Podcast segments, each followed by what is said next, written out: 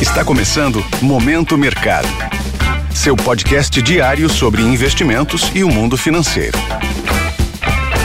Muito bom dia para você ligado no Momento Mercado. Eu sou Tailão Oliveira e bora para mais um episódio desse podcast que te informa e te atualiza sobre o mercado financeiro. Hoje vou falar sobre o fechamento do dia 18 de novembro, sexta-feira cenário internacional. Em relação ao exterior, as principais praças americanas encerraram em alta. O tema central tem sido os discursos dados pelo Banco Central americano e seus diversos dirigentes, que, em suma, apontam a possível suavização no processo de aumento de taxa de juros, porém, que, se necessário, podem dar continuidade no movimento de ajuste de alta para conter a inflação esta que se encontra no maior patamar dos últimos 40 anos. Em relação aos títulos considerados os mais seguros do mundo, os títulos do Tesouro Americano, ou também chamados de Treasuries, houve aumento em sua remuneração. O índice DXY, que mede o desempenho do dólar ante seis moedas fortes, apresentou fortalecimento.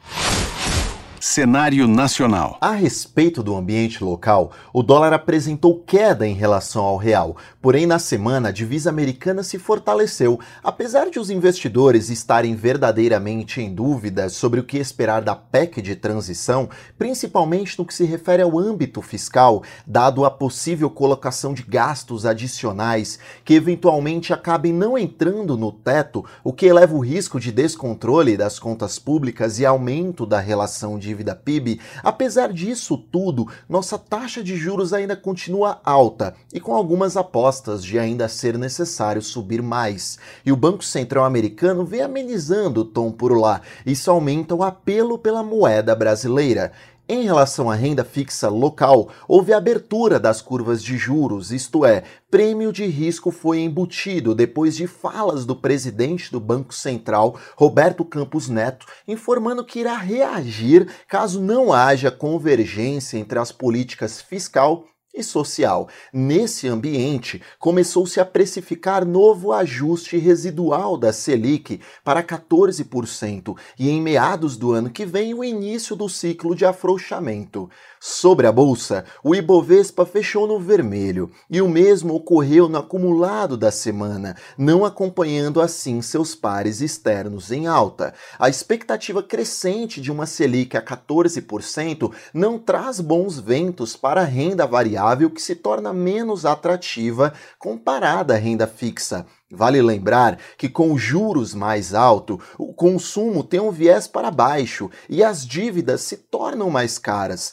Dois fatores estes que impactam diretamente as empresas. Destaques positivos muito pontuais na bolsa, a exemplo de algumas empresas do setor financeiro, e destaque negativo a empresas do varejo, que sofrem com a redução de consumo promovida pelo possível aumento da Selic pontos de atenção. Olha só, em relação ao exterior, hoje a agenda está mais vazia. Em cenário local, será divulgado o Boletim Focus com as principais projeções do mercado. Sobre o fechamento das bolsas asiáticas, o movimento foi misto, com algumas praças majoritariamente em alta. Europa, até este momento, com os mercados ainda abertos, está em alta e os índices futuros de Nova York vão pelo mesmo caminho. Dessa forma, termino mais um Momento Mercado. Desejo a você você uma ótima semana. Fui!